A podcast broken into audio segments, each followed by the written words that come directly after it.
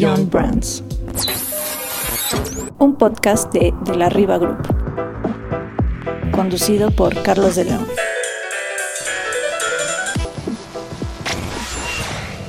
A propósito, quiero decirles a, quienes se han suscrito y quienes nos, eh, nos, ven o nos, escuchan que después de todas estas entrevistas en algún momento les, les prometemos hacer un, resumen de todos estos libros que nos han ido recomendando nuestros invitados, que, bueno, son, son libros que ellos usan y que ellos tienen en su escritorio y que ellos eh, pues nos dicen que que han sido una gran influencia. Books and music.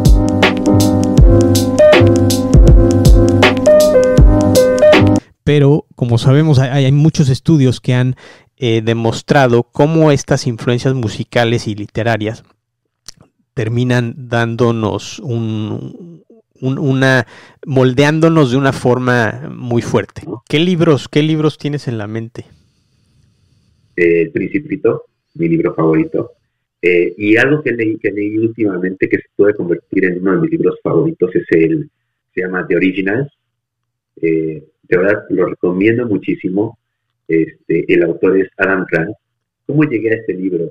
Eh, yo, era, yo soy muy fan de Malcolm Gladwell, el autor de Outliers y de, de Tipping Point. Y cuando me di cuenta que Malcolm Gladwell, eh, llegué a este libro por dos razones. Una es, Malcolm hizo un comentario sobre el autor de este libro, que se llama Adam Grant, y ahí me llamó la atención, ¿no? Porque alguien que ya admira como escritor, hablando de otro escritor, me llamó muchísimo la atención. Y la otra es eh, cuando paso, y que eso sí lo, vamos a hablar seguramente después, de la vida corporativa a emprender mi propio desarrollo, eh, yo quería tener, número uno, eh, motivación. Porque es muy fuerte encontrarse con este mundo y decía, yo tengo que entender a lo que me estoy enfrentando y necesito ver cómo gente que ha pasado por lo que yo he pasado piensa, ¿no? Entonces, de Original es un libro que a mí me, gusta mucho, me marcó y que de verdad lo recomiendo porque es muy actual, que básicamente te habla de cómo hacer de situaciones adversas una oportunidad, ¿no?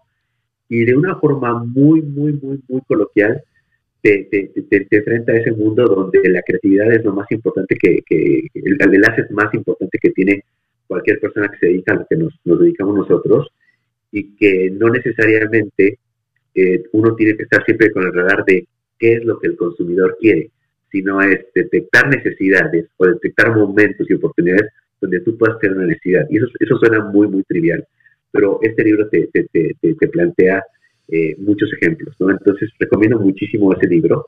Y también de este mismo autor hay muchos libros de nuevos, este, culturas de, nuevas culturas de trabajo, donde te habla si es correcto o no tener eh, áreas de juego dentro de la oficina o no, el tema de si existe el, balance entre vida personal y vida trabajo. Este autor, por ejemplo, no cree en eso.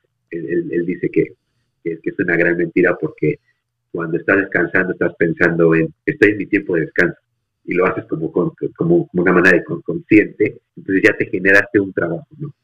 Eh, es muy, muy interesante. Les recomiendo que lo, que lo lean.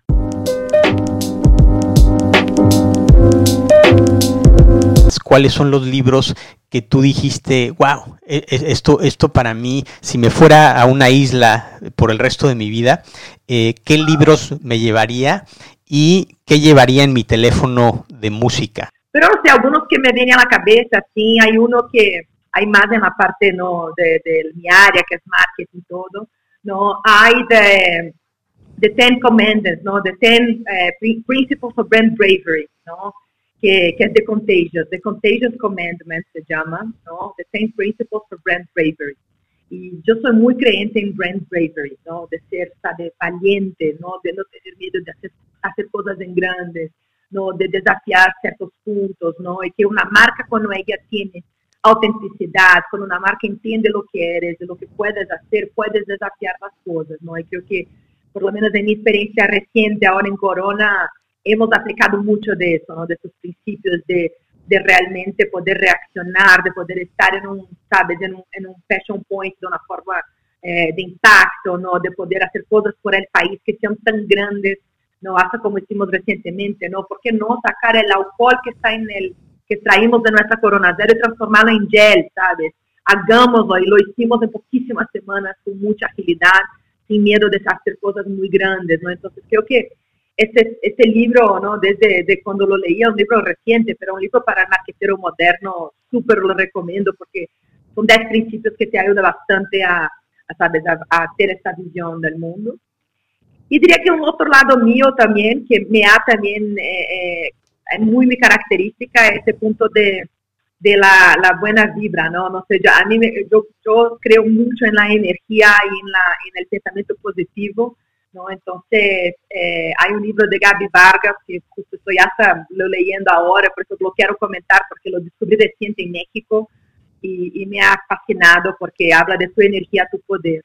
¿no? Y cuánto que la forma como ves las cosas, la forma como interpreta ¿no? una situación puede cambiar completamente mm. tu, ¿no? Tu, tu, visión de eso, los que están a tu alrededor.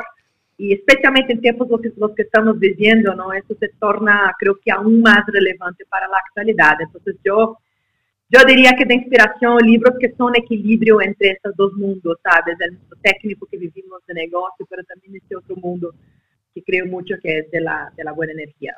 Esto que comentas de Gaby Vargas es bien interesante. ¿Tú, tú, tú haces meditación, Clarisa?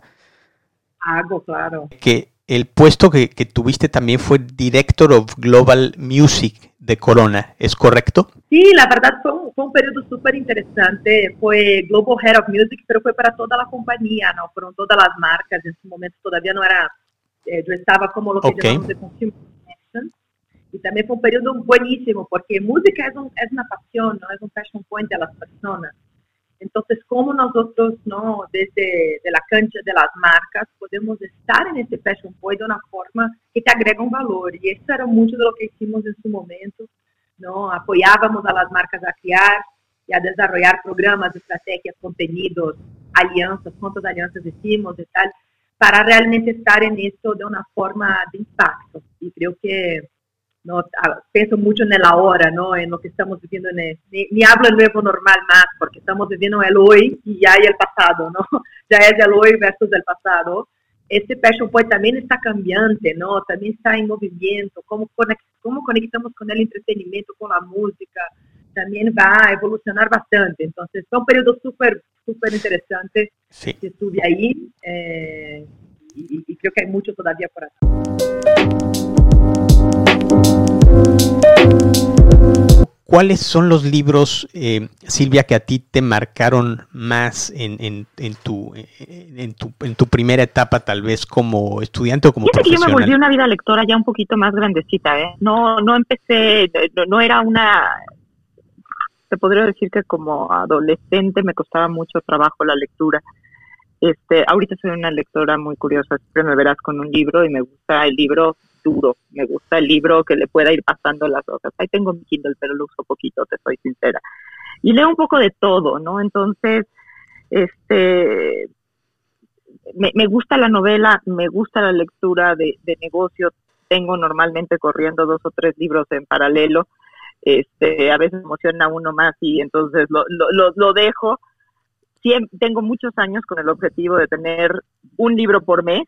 Este, okay. La pandemia me llevó a dos libros por mes, entonces, y, y, a veces repito los que he leído, entonces, te puedo leer desde, no sé, me encanta La clave secreta del Gira, me encanta Homo sapiens, pero también me gustan novelistas, me he leído todo de Isabel Allende, este, amo las, a la sombra del ángel, me encanta mm. ese libro, pero te leo, ya me leí todos los de Ken Follett, todos los de Ildefonso Falcones, este, Carlos Ruiz Zafón, eh, y de negocio me gusta mucho, más, más que negocios cuestionamiento, uh, me encanta como autor Peter Block o Simon Sinek.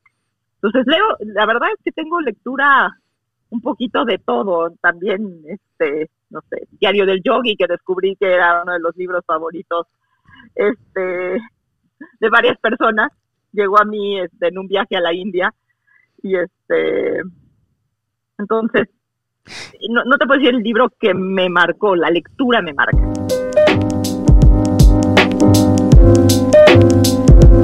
Eh, ¿Cuáles han sido ah, para ti, empezando por, por libros, los que crees que te han marcado más? Muchos, ¿no? Este, pero mira, te, te hablo de los recientes, ¿no? Pues, pues pero mira, acabo de leer el libro de A Promised Land de Barack Obama y me encantó, o sea, me encantó, y esa primera parte apenas, este, todavía no viene la parte de la reelección eh, y su segunda eh, periodo presidencial, pero me, me, gustó mucho porque es como una lección de liderazgo humanitario, ¿no? O sea, el tipo es un, es una persona normal, ¿no? Este, con sus dudas, sus temores, sus flaws o sus este, fallas, este, sus aspiraciones. Entonces me pareció increíble que un, personaje con ese impacto, haber llegado a ser el primer presidente afroamericano en Estados Unidos, este, cuando lees su biografía, pues ves que es un tipo normal, ¿no? Muy normal, ¿no? Este, y entonces se me hizo una lección de liderazgo increíble. Este, me gustó mucho también, lo leí hace como dos años, yo creo, tres, uno que se llama Shoe Dog, igual este, de, de Phil Knight, que es la biografía de cómo Phil Knight, pues todo su journey para fundar Nike.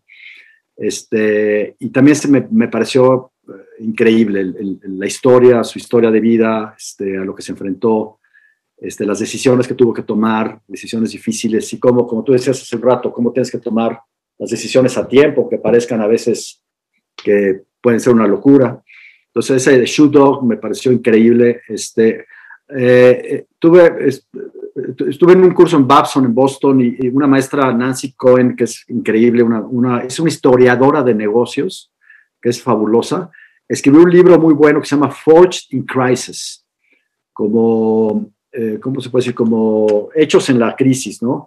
Y es como un portrait de cuatro o cinco personajes, este, de cómo esos personajes salieron de sus crisis, ¿no? Uno es Ernest Shackleton, este, el marino este inglés que se queda atrapado en la Antártica con sus marinos y cómo hace para salvarlos, que es una historia, es una historia de liderazgo espectacular, ¿no? Y, y en este libro, Fortune Crisis, ella le da justamente este ángulo de cómo líder, cómo Shackleton logra salvar a sus marinos y cómo hace cada día para inspirarlos, para ponerles objetivos y todo. En ese mismo libro habla de Lincoln. E, ella es una admiradora y una historiadora de Lincoln. Y cómo Lincoln, uh, bueno, pues hace lo que hizo finalmente y puede ser capaz de unir este, a los Estados Unidos. Una frase que me llamó mucho la atención es que le preguntan a Lincoln, ¿no? ¿y usted tiene un gran plan para, para esto? Dijo, no, no, yo voy de punto a punto, ¿no? Y de repente en una crisis como la que acabamos, con la que estamos viviendo probablemente, quizá más intensamente el año pasado, este, a, veces, a lo mejor sí hay que navegar de punto a punto, ¿no? Entonces, hay, hay lecciones interesantes en ese libro. Este, bueno, la biografía de Steve Jobs que escribió Isaacson me gustó mucho. Eh, también escribió la biografía de Lorenzo de, de, de, Da Vinci, él. Este, esa me ha costado un poco más de trabajo, no sé por qué, pero, pero me, gustan mucho las biografías eh, a mí. Este, Churchill, por ejemplo, es más espectacular, eh, porque siento que ves en personajes, en grandes personajes que han hecho grandes cosas, pues ves que son gente como uno al final, ¿no? Pero que tienen pues un propósito o una convicción de hacer algo. Entonces, para mí, yo me gustan las novelas de repente también, pero, pero estos libros me, han impactado especialmente, ¿no? Últimamente. No sé si leíste o si ustedes, los que nos están escuchando, leyeron Kitchen Confidential de Anthony, de Anthony Bourdain, que es como él se hizo famoso. No, pero me encanta Anthony Bourdain y fíjate, lo voy a comprar, lo voy a leer, ¿eh? Sí, una pena porque eh, yo no sabía del libro, eh, dirías, bueno, escribió esto después de ser una personalidad en CNN y, ser la figura, pero no, el libro fue el que lo puso en, el foco. Y, es un gran libro porque además lo puedes leer desde un punto de vista como ver una metáfora de cualquier empresa, de cualquier industria. Una cocina y lo que se da en una cocina es siempre un gran ejemplo de una empresa. Entonces es, muy padre, aparte que, el cuate vivía de, viajar. Este, decía, él decía una frase muy buena, decía, your, your body, digo, a lo mejor no es muy este, aconsejable, pero decía, your body is, is not a temple, it's an amusement park. Take the ride, enjoy the ride. Ahora el que toma un poco la batuta es Stanley Tucci, el, el, actor, está haciendo una serie en Italia. No sé si esto, la idea es que luego lo haga en todo el mundo, pero lo está haciendo muy bien. Está, tiene algunas cosas. Sí, y sí, pues bueno. ¿Qué onda con la música? Es parte importante. ¿Tú escuchas música trabajando en el coche, corriendo? Total, to- todo el tiempo, todo el tiempo. La música para mí es importantísima. Y ayer estaba leyendo justamente una frase increíble de, de Jimi Hendrix, que aquí la apunté y te la voy a decir, que dice, fíjate, de Jimi Hendrix, ¿eh? dice, knowledge speaks, but wisdom listens. De, de Jimi Hendrix, o sea, es como, sí, a mí me encanta la música. Yo, yo me formé, digo, por, por, mi, por mi edad y, y mi generación, me formé o me tocó la suerte a lo mejor de vivir los 60, ¿no? Este, y, y vivir intensamente toda la época del, sobre todo el rock inglés, ¿no? Para mí los Eso es envidiable para mí, es- me habría encantado. digo, yo crecí evidentemente con los Beatles, con los Stones, con Pink Floyd, con Led Zeppelin, con Jethro Tull, con este, pues eh, Donovan, ¿no? que era como el Dylan inglés, este, Cream, Cream, bueno, Cream increíble, este, White Room, ahora que lo usaron como en, el, en- en The Joker al final, ¿no? Este, Sí. The White Room, The Cream. Entonces sí, to- todo el rock inglés para mí una súper influencia, este, y, pero, pero sigo, eh, me gusta mucho la música clásica también, este, me gusta mucho el jazz, este, también, también la música mexicana y la bohemia y la latinoamericana y el rock latino también. Vaya, yo creo que la música es algo que es como el soundtrack, el soundtrack de tu vida, ¿no? Y, y creo que según el mood, según al rato nos vamos a ir mujer y yo a San Miguel de Allende manejando y pues ya Ah, tengo padre. una playlist, ¿no? Que voy a, que voy a escuchar, ¿no? Este, y hice un playlist ahora para la, para la pandemia en Spotify que se llama eh, El rock de la cárcel, ¿no? Porque como que estábamos en la cárcel, ¿no? Confinados. muy ad hoc, sí. Y puse ahí pues toda la, la- la música que de repente sentía que, que tenía que ver. Bueno, Dylan, obviamente, ¿no? Este, The Doors, Beach Boys, pero también me gusta mucho este, Counting Crows, por ejemplo, que son The Nationals. Este, mis hijos también me ayudan. Mis hijos son súper musicales, igual los eduqué bien. Este, y ellos también son una influencia muy grande en música. Me, este, entonces, eh, compartimos mucho eso, ¿no? Y, y, y, y- también estoy bastante, creo, actualizado. Y el hip hop a lo mejor no es tanto mi onda, ¿no? Este, pero, pero me gusta mucho todavía el folk rock, por ejemplo, nuevo que hay. La música islandesa o la música nórdica moderna es increíble, ¿no? Este, increíble. Este, a partir de, no solamente de Björk, sino de otros grupos, ¿no? Sigur Rós y otros grupos a lo mejor menos conocidos, pero tienen un- una música súper interesante. Hacen falta los, los conciertos, ¿no? Y, y ir a un concierto. Yo celebré mis 60 años ah, eh, yendo a ver a los Rolling Stones en Hyde Park, en Londres, porque no habían tocado ahí en 40 años. Este, entonces mm, fue un concierto espectacular, porque para ellos era importante regresar a Hyde Park. ¿no? Y wow, fue, fue una cosa espectacular. ¿no? Hay una película que hizo Scorsese de los Rolling Stones, se llama Shiny, Shi- Sí, La la bien. Sí, espectacular. ¿no? Y, y- sí. y sí, esos conciertos en vivo pues faltan, ¿no? Este, pero ya, ya, ya regresarán a lo mejor diferentes. Pero es, bien interesante todo. Aparte empezaste con Jimi Hendrix y, y toda esa historia que, que vivió el blues en, en Estados Unidos y que era una música eh, del corazón, de la sangre, del sudor, eh, que, que- que era ignorada en Estados Unidos y fue adoptada por Inglaterra, ¿no? Por, por Eric Clapton, que llevó después a Jimi Hendrix. Y es impresionante cómo eh, después ellos regresaron el blues de alguna forma a Estados Unidos y si no fuera por, por Robert Johnson, eh, por todos estos grandes eh, eh, blues players, eh, pues no existirían los Beatles o Elvis Presley o los Rolling Stones, ¿no? Entonces de repente hacen country, ¿no? Este, uh, a Girl with a Faraway Eyes, por ejemplo, es un super country, ¿no? Con slide guitar y todo. Entonces, para mí, yo tengo una, yo daba clases, o a veces doy clases, y, y preparé una de los Rolling Stones como marca.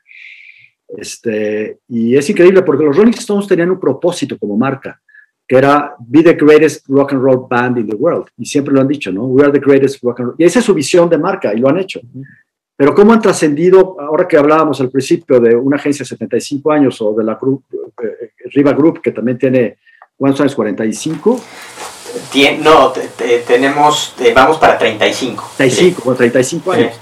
Los Rolling Stones, ¿qué tendrán? Este, Los Rolling Stones hicieron su, su tour del, de, de 50 años eh, hace poco, ¿sí? es una marca de 50 años, son los Rolling Stones. ¿Y cómo se han mantenido vigentes? y cómo han trascendido y cómo y su logo, por ejemplo, ¿no? La lengua, o sea, como Sí. marca han sido súper consistentes, ¿no? Hay una lección ahí también, este, no solamente musical, sino, sino ¿cómo se llama? Total. Y, y yo creo que viene mucho con, eh, primero, haber sobrevivido, ¿no? Eh, Keith Richards dice, esa es otra gran autobiografía, la de Keith Richards, es, es, una, es una mina de oro. Y, y él dice, es que cuando a mí me ven la cara, desde que tengo 19 años, me dicen que me voy a morir en dos meses.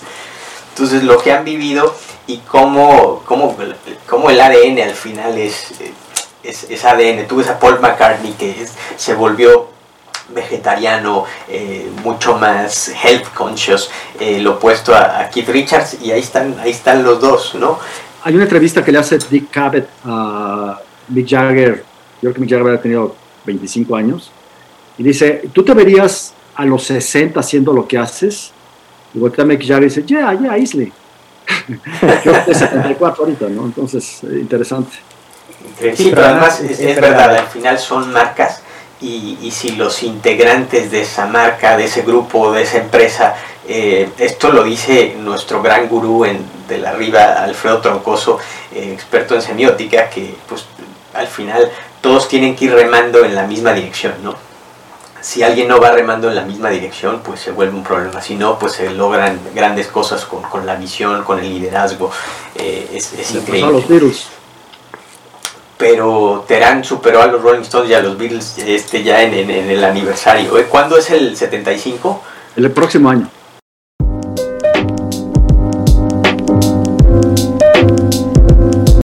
Eh, ¿Qué libros fueron, dirías tú, que te, que te marcaron más eh, en, en esa edad? Bueno, por una, yo, yo te voy a decir, desde chiquito me encantaban las frases célebres. Entonces yo llegaba a casa de mis abuelitos y, y- y tomaba las- la- el librito este de, de la, de la revista Selecciones y me iba a citas citables. Y tenía, ya cuando yo estaba yo en, en la- en- en la- en mi primer trabajo, después de un trabajo de, en Richardson Biggs, tenía carpetas, literalmente carpetas llenas de frases célebres, ¿no? Y es más, tengo un libro de frases célebres. Entonces me encantaban y no apuntaba el nombre porque yo decía, lo importante no es quién lo dijo, sino lo que se dice. Después te das cuenta que sí es importante quién lo dijo, ¿no? Pero en su momento decía, es que esta frase, eh, para mí las frases son como sabiduría encapsulada. Entonces yo, yo leía muchísimas frases célebres, me he leído libros de, que tienen este, 20 mil frases célebres, ¿no? Entonces de ese, de ese estilo, o sea, me encanta leer frases célebres, fábulas, y luego ya meti- metiendo ya libros típicos, ¿no? Yo creo que el- el- libros como como piensa el, el, el, hombre, ¿no? As, a man thinks, se me hace espectacular. Otro es este, el, hombre en busca de, sentido, también se me hace muy bueno, de Viktor Frankl. Y este, Los siete hábitos, que son libros ridículamente, vamos a llamarles simples, pero muy profundos, que tienen una, una sabiduría que se, que se mantiene por tiempo, ¿no? Por mucho tiempo. He leído mucho el tema de filosofía porque creo que a, veces cuando yo estoy dando la consultoría o lo que fuera, me dicen, Roberto, es que esto es de lo más moderno. Le digo, sí, yo uso el triángulo de la persuasión de Aristóteles, ¿no? Y, este, y uso la filosofía de Platón, porque realmente al final, en ese sentido, te das cuenta que pues, como seres humanos no hemos avanzado mucho en el sentido de, de cómo conectamos de ser humano a ser humano, cómo creamos sociedades más, más justas, etcétera. Hemos avanzado muchísimo en tecnología y en la forma en que operamos, distribuimos, vendemos, pero creo que falta todavía mucho el, el, el, cómo vamos avanzando en la esencia del ser humano. Porque aquí tenemos la oportunidad de preguntarle a los invitados qué libros los han impactado más, pero tú has escrito varios. Eh, ¿Cómo fue la, el momento en el que tú decidiste escribir tu primer libro, Roberto? Que yo tenía, eh, siempre me, encanta mucho, siempre me he preguntado por qué hay gente feliz y, hay gente que no es feliz, por qué hay gente que, que tiene todo y no es feliz, y hay gente que tiene poquito y es feliz, porque hay gente que tiene éxito y hay gente que se esfuerza y esfuerza y no tiene éxito. Como que siempre he estado, me, me encanta mucho reflexionar y encontrar como que si había, eh, yo era mucho de encontrar la respuesta correcta. ¿No? Entonces me encantaba encontrar y al final me di cuenta que no es respuesta correcta, ¿no? Este, que, que si siempre en la escuela te enseñan que es A, B o C y te ponen tache o te ponen una palomita y en, y en la realidad no hay respuesta correcta y tú te tienes que encontrar tu propia respuesta. Y en, ese, en esa búsqueda me leí muchísimos, yo diría que cientos de libros de, de, este, de, superación personal. Tengo ahorita, me encontré uno que decía, ahorita con este tema de la pandemia, me le, te, he regalado fácil más de 300 libros. Y, este, y me encontré uno que era, sea usted su propio psiquiatra. Y era un libro que yo lo leía a los 14 años, ¿no? Entonces estuve leyendo mucho, mucho y resulta que este, yo tenía, todos los libros yo hacía un resumen.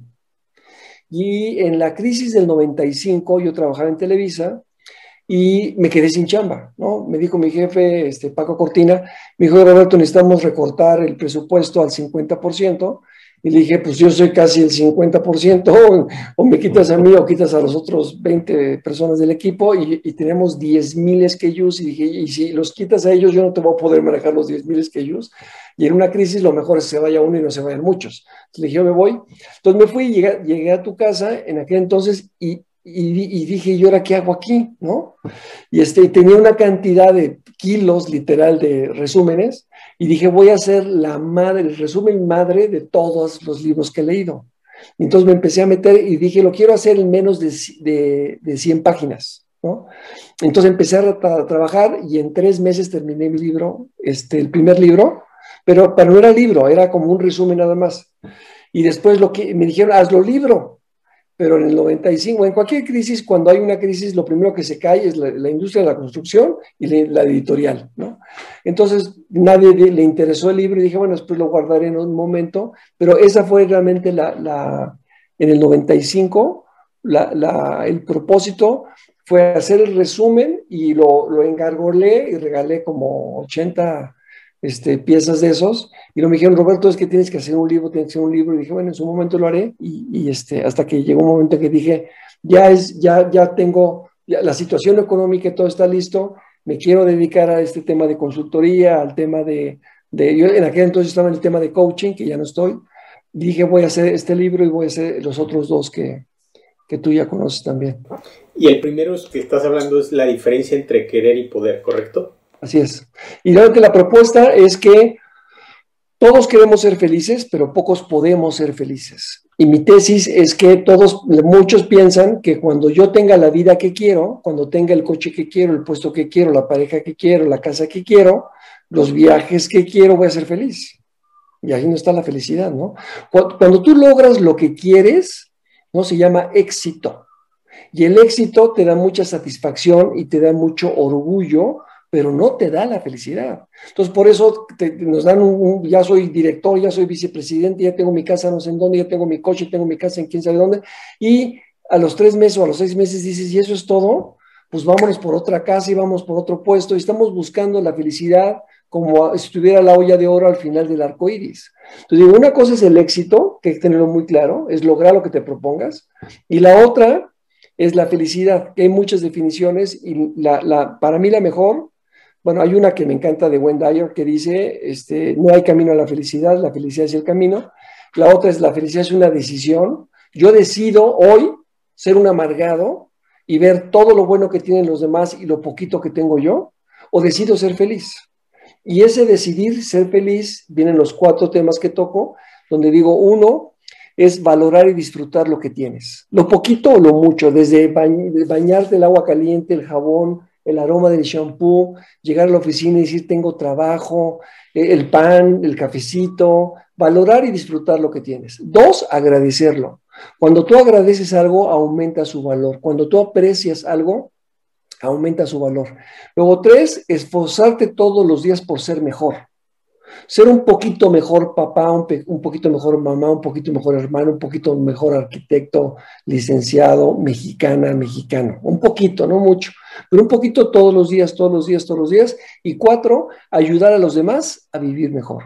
si tú ayudas a los demás para que vivan mejor, si, si los apoyas, si les das herramientas, este, tienes una vida plena y una vida feliz, ¿no? Entonces yo digo que es, es como el mar, ¿no?